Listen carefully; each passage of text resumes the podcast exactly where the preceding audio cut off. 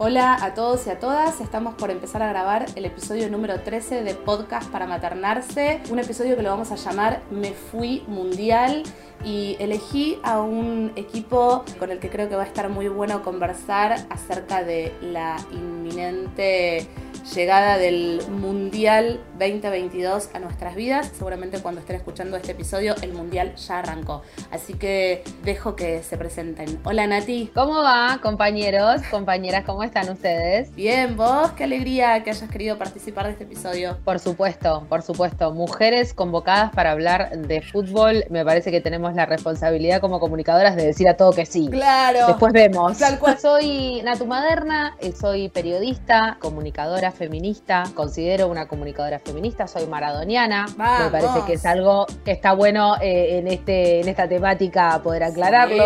Soy relatora de fútbol, trabajo en Radio Nacional, en Radio Con Voz, en Rock, en Tecnópolis. Soy mamá de Catalina. Me parece que teniendo en cuenta el mundial que, que, se nos viene, que estamos viviendo, que estamos atravesando, eh, están buenísimas estas charlas donde quizás podemos entrecruzar, ¿no?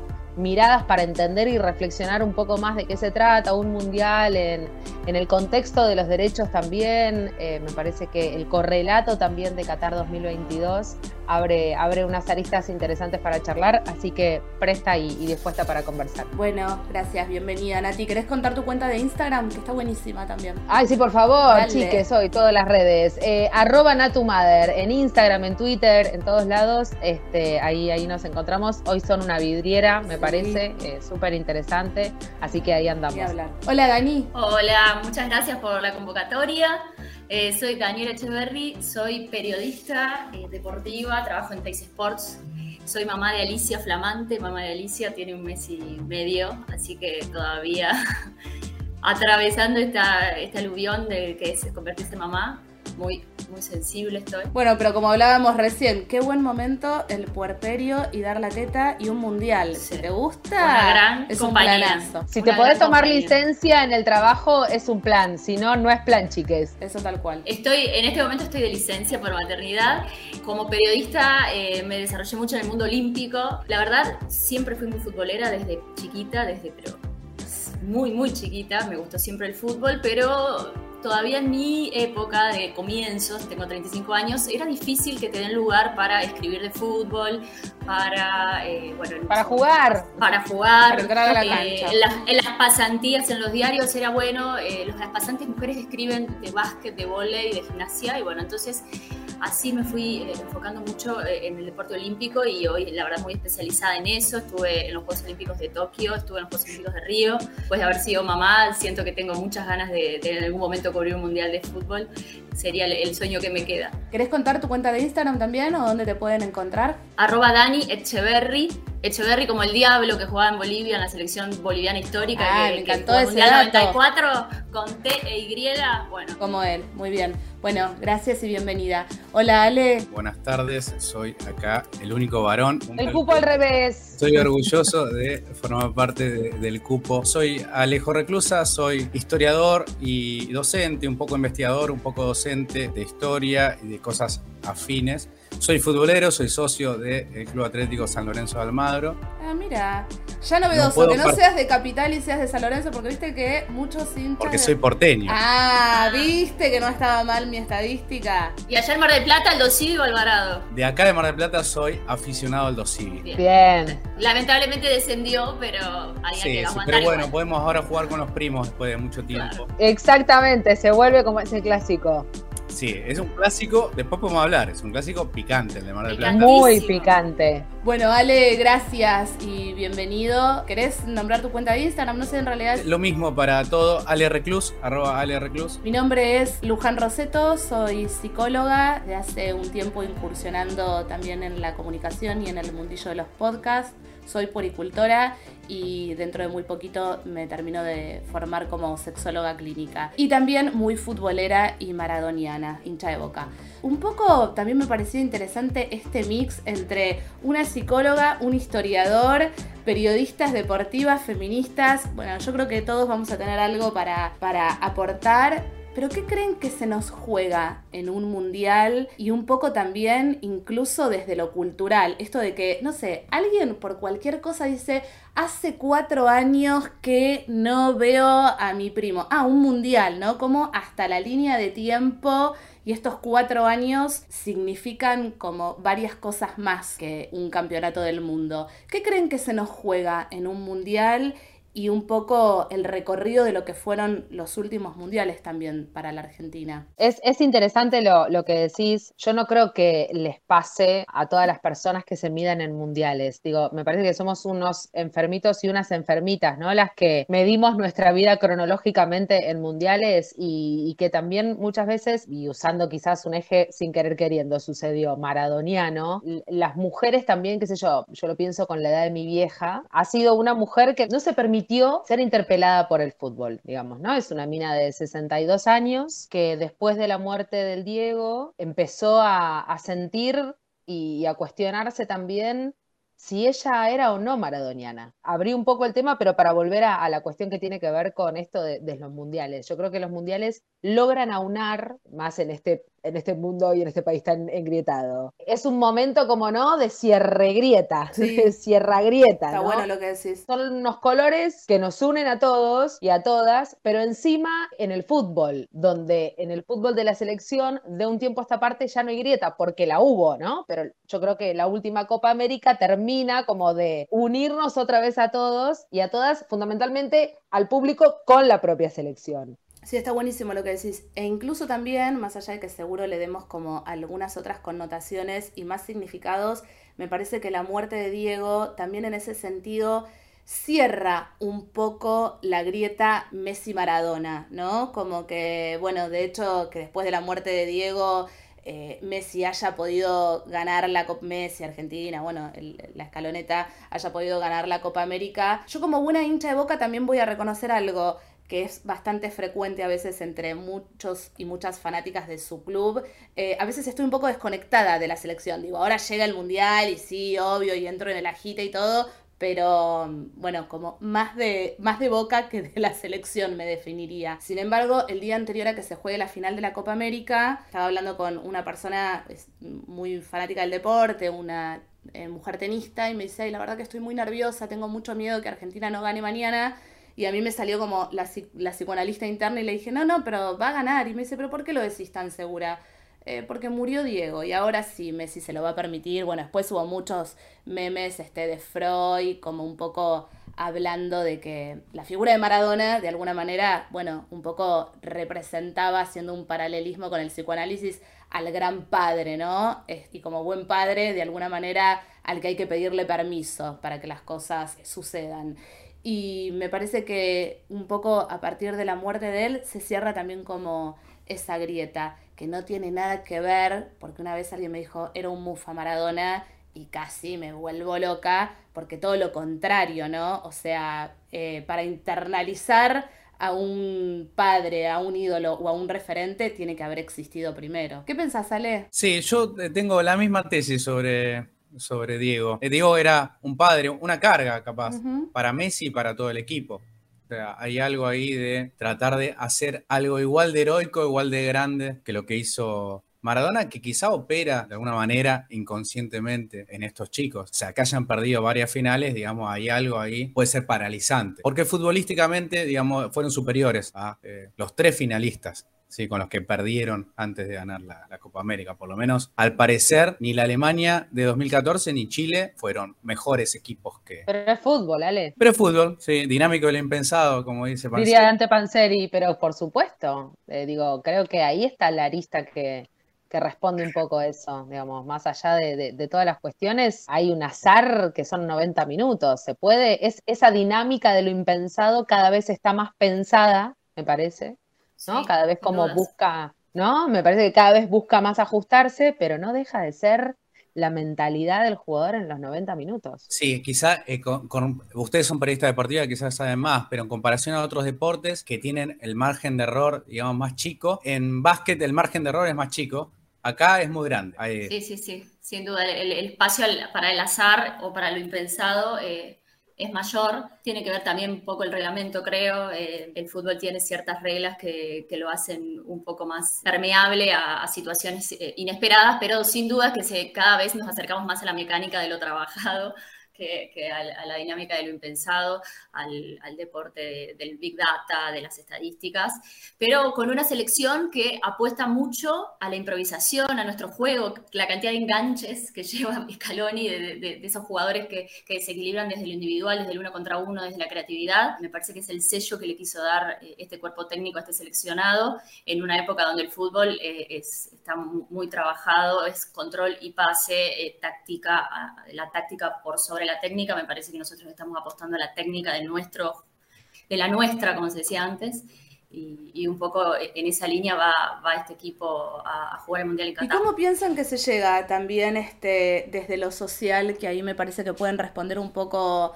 eh, todes? Hay también como, bueno, mucho siempre que se le adjudica a los mundiales de de que vienen a caer como en momentos un poco claves, bueno, el famoso Mundial del 78, en donde en plena dictadura eh, Argentina salía campeón y había toda una cuestión que era absolutamente silenciada que después históricamente y en retrospectiva se pudo como ubicar. Pero ahora nos horrorizamos con que se juega en Qatar y en el 78 mataban gente y torturaban y había mujeres que parían embarazadas a cinco cuadras. Digo, como para una cosa no quita la otra, ¿no? Digo, me parece que obviamente hay un recorrido histórico, temporal, sociocultural, mundial, si querés, en relación a que en el 2022 se juegue un mundial en un lugar que hace 12 años que sabemos que se va a jugar en Qatar, ¿no? Porque ahora salen todos como sorprendidísimos, pero digo, es interesante también que del 78 a esta parte, la dimensión de lo tremendo y de lo terrorífico eh, en cuestiones temporales es la misma, digamos, porque en el 78 torturaban, mataban gente eh, a cinco cuadras y acá está penado con, eh, por ley la homosexualidad, pero todos nos horrorizamos con Qatar 2022. Digo, es interesante también, y acá Alejo es el, es el que sabe, ¿no? Pero ese recorrido histórico muero por leer un libro con ese recorrido histórico, digamos, ¿no? Con la historia social detrás de los mundiales en cada, en cada país. sí, bueno, sí, tal cual. Creo que no está escrito. Ah, mira. Bueno, Alejo, dale. Dale, mira que te está tirando Natu. Atajala. Es una oportunidad para acá y puede haber un libro colectivo. Por favor, chicos, que no salga de acá que nos van a robar la idea. Clean caja, por favor, a, patentarlo. yo hago como una pequeña digresión. ¿Qué Estado no viola los derechos humanos? Digamos, algunos más exageradamente que otros. Porque Estados Unidos se jugó un mundial hace 20 años y también violaba derechos humanos. Rusia.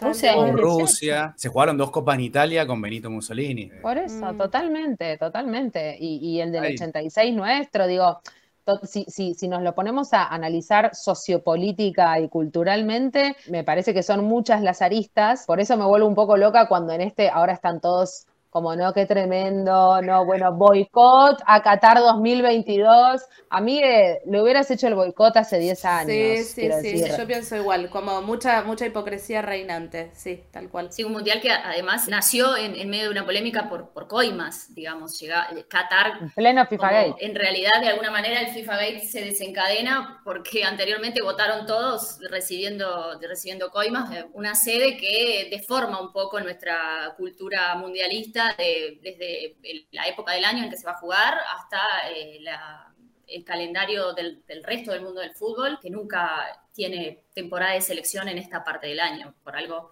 se jugaron las ligas eh, europeas hasta el domingo pasado. Pero también hay una cuestión que, que, veo, pasa en cada mundial, que la FIFA pareciera que se embarca en un país y llega con su constitución nacional FIFA. Tiene como sus propias reglas y de repente en países donde no se puede tomar alcohol, se puede tomar alcohol. Ah, bueno, hoy finalmente sale la noticia de que no se puede tomar alcohol en los estadios, pero la FIFA le había prometido a la marca de cerveza que, con la que tiene contrato que se iba a poder. Y, hay un, como si fuese una tregua legal eh, durante ese mes que dura el Mundial y, ese país pareciera que se regula por, por, las reglas FIFA que llega con su, con su negocio, con su manera de, regular el evento, que por supuesto lo tiene, lo tiene muy aceitado ya desde hace muchos años, sobre todo esta última FIFA. Responde un poco a esta sensación de que cuando hay un mundial queda como todo en un gran paréntesis, que la pregunta es un poco, ¿es un imaginario o es real, no? Este, ¿no? Que está esta cosa, bueno, ahora con el mundial entramos todos a anestesiarnos, puede pasar cualquier cosa que nadie se entera. Bueno, qué tan así es o no es, ¿no? Es un mundial que cae justo en un momento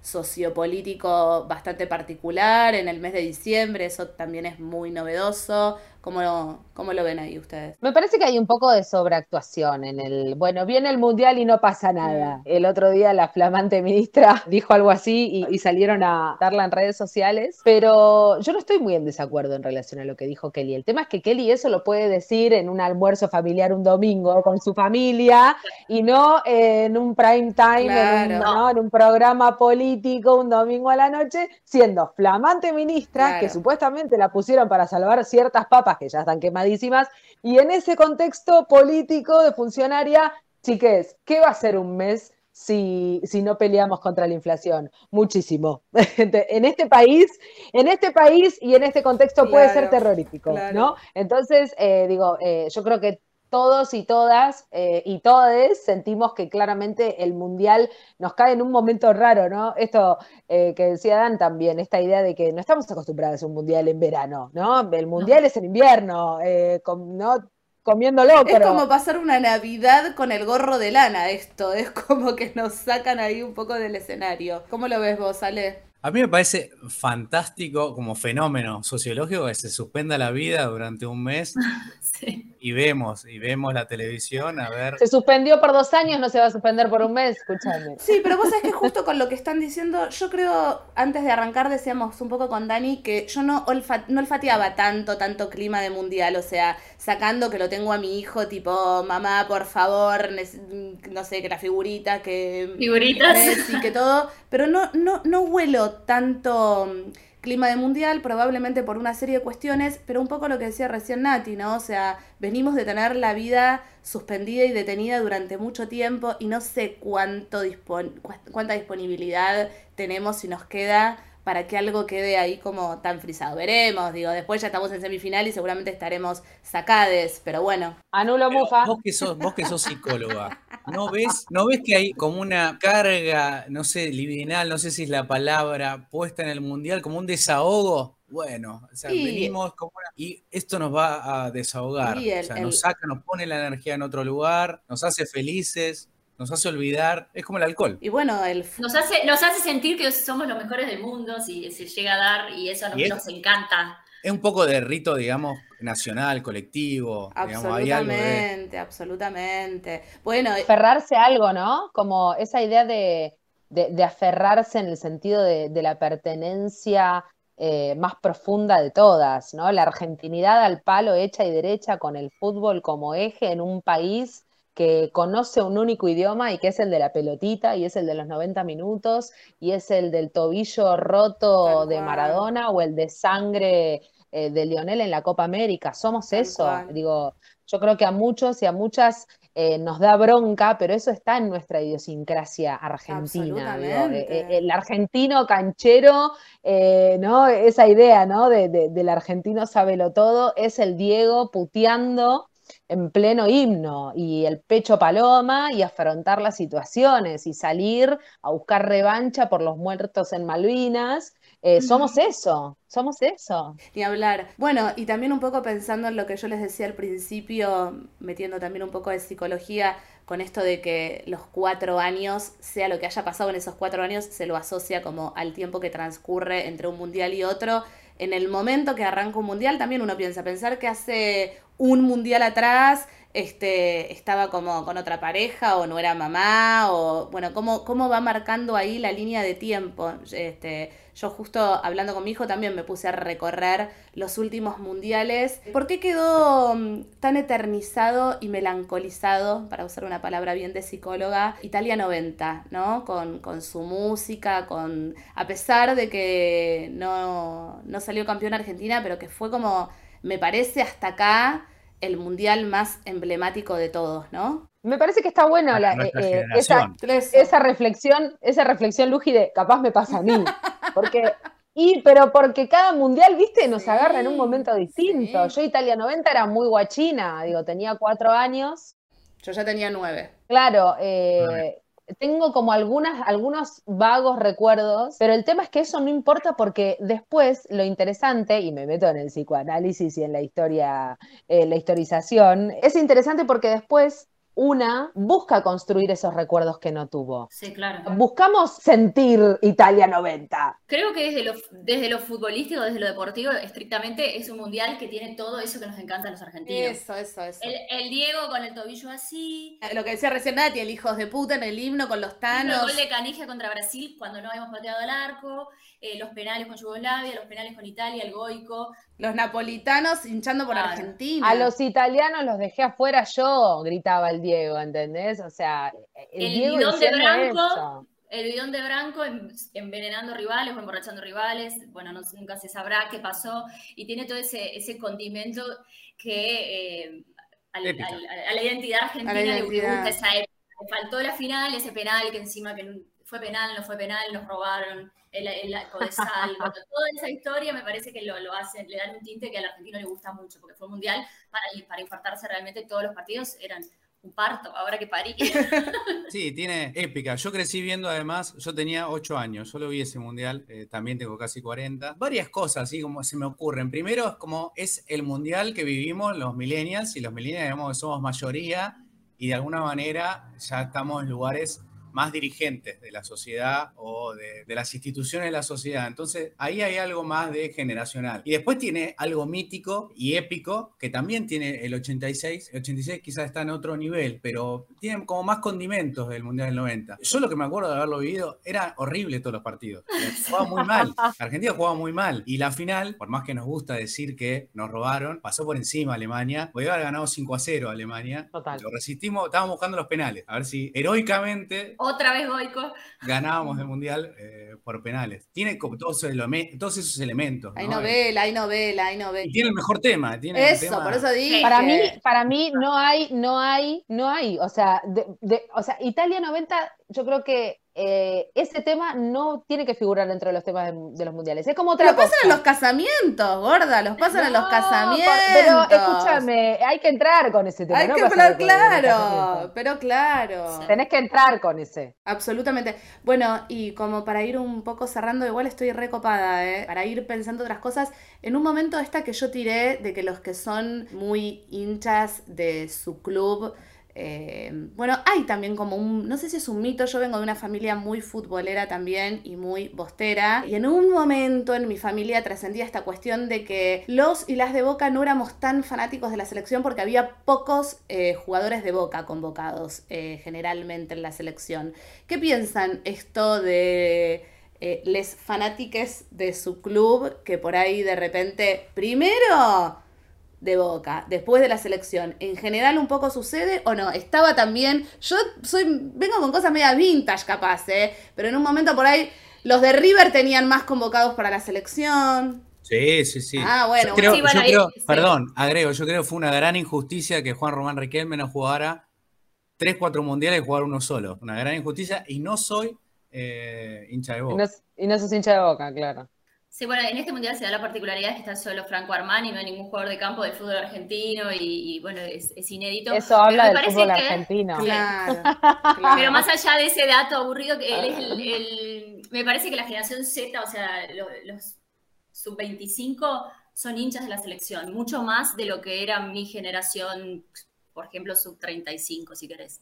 Eh, ¿Por Messi decís? Eh, puede ser, la verdad no, no, no, lo tengo bien claro, todavía tendría que pensar un poco más, pero lo, lo veo, lo siento. Son hinchas de la selección. Eh, mucho más por ahí de lo que éramos en, mi generación, que, había un poco de esto de, por ahí soy más hincha de, mi cuadro, de mi club, que, del seleccionado. Puede ser que nosotros somos eh, la generación que recién vimos a la selección argentina jugar una final en el 2014 por primera vez de Mundial y fue toda la sequía de los títulos, porque el último había sido en el, 93 y pasé toda mi vida hasta el 2021 sin ver a la selección campeona. Entonces por ahí eso nos, alejó de la selección, pero veo que los, jóvenes... Qué selección racingista, ¿no? 28 años años sin títulos, 35 años para Racing.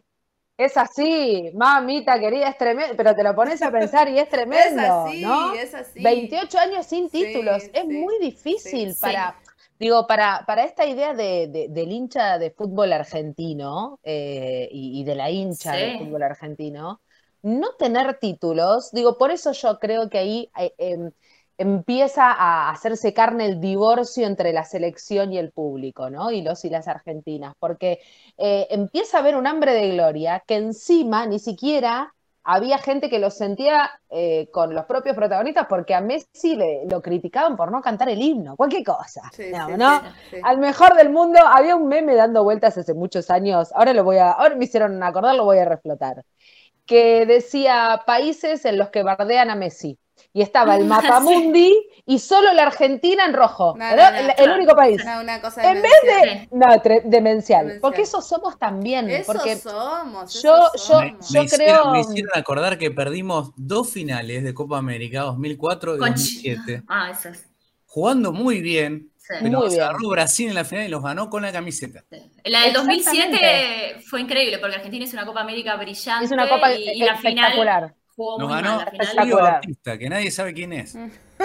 Es que yo, eh, yo acá quería, eh, nada, una mini reflexión para, para no extenderme, pero em, yo no, em, me hace ruido esa idea de que eh, Maradona era un peso para los jugadores. Me, hace un poco de, me hace un poco de ruido. Para mí no es un peso, ¿eh? al o sea, puede haberse interpretado así, no un peso, al contrario, digo, lo pudieron como quizás internalizar o introyectar, como decimos en el psicoanálisis, pero no como peso, sino como la figura de una referencia. No, por supuesto, pero esa referencia es invaluable hoy para los pibes que hoy están defendiendo la camiseta, ¿no? Pero yo digo, eh, en relación a esto, creo que también eh, en este divorcio entre la selección y la sociedad, cuando se rompe el hechizo en esta última Copa América, en Brasil, en el Maracaná, ganando como la ganamos, llegamos, llegando como llegamos. El cierre, ¿no? De esa foto que ahora revivió de, Neymar riéndose a carcajadas con su amigo Lionel, él con su medalla del segundo puesto y Lionel con la del primer puesto. Yo creo que hay una cuestión de, de que la sociedad buscaba eh, maradonizar a Lionel Messi. Absolutamente. Y que cuando conocemos la mini, mini arenga de escasas 15 palabras de Lionel en el Sean Eternos, porque Lionel no es galeano, esto me parece que esto también hay que aclararlo. Por supuesto la riqueza de palabras hasta también en eso, ¿no? Porque tenías al otro que te sacaba frases y hay libros. Yo tengo acá en mi biblioteca un libro que dice las frases de Diego, claro, por supuesto. De Marcelo Gatman y Era un comunicador social. Entonces digo, se le pedía algo a Lionel que no era propio de él. Y que cuando las cámaras se metieron en el vestuario, ahora con este documental, muy atinado aparte la cuestión temporal, ¿no? Porque lo sacaron dos días antes de que, ¿no? Los pibes viajaran a Qatar, todos remanija, pim pum pam. Pero ahí dijimos, ah, boludo, pará, es re maradoniano, ¿entendés? Y siento que es otra vez un poco eso que vos decías, ¿no, Luji? De le, queremos poner en él un peso en la espalda que él no tiene ni por qué cargar, ni, digo, es su propia historia, ¿no? Y en esta, en esta comparación horrible de Messi. Y, ahí también se nos juega nada, ¿no? Este, qué sé yo, ni que hablar la generación de, de, no sé, de nuestros viejos, donde ahí se le juega también toda la melanco argenta de extrañarlo a Diego, de, de ir como bien a... Al, de pedir el barro, porque yo veo, y a mí eso me conmueve un montón y me parece súper piola, en pacientes, este, tanto hombres como mujeres, y en mi hijo y les amigues de mi hijo, que lo tienen a Lionel incorporado sin tanto cuestionamiento. El cuestionamiento, por supuesto, viene por parte de toda esta melancolía que se juega en otras generaciones.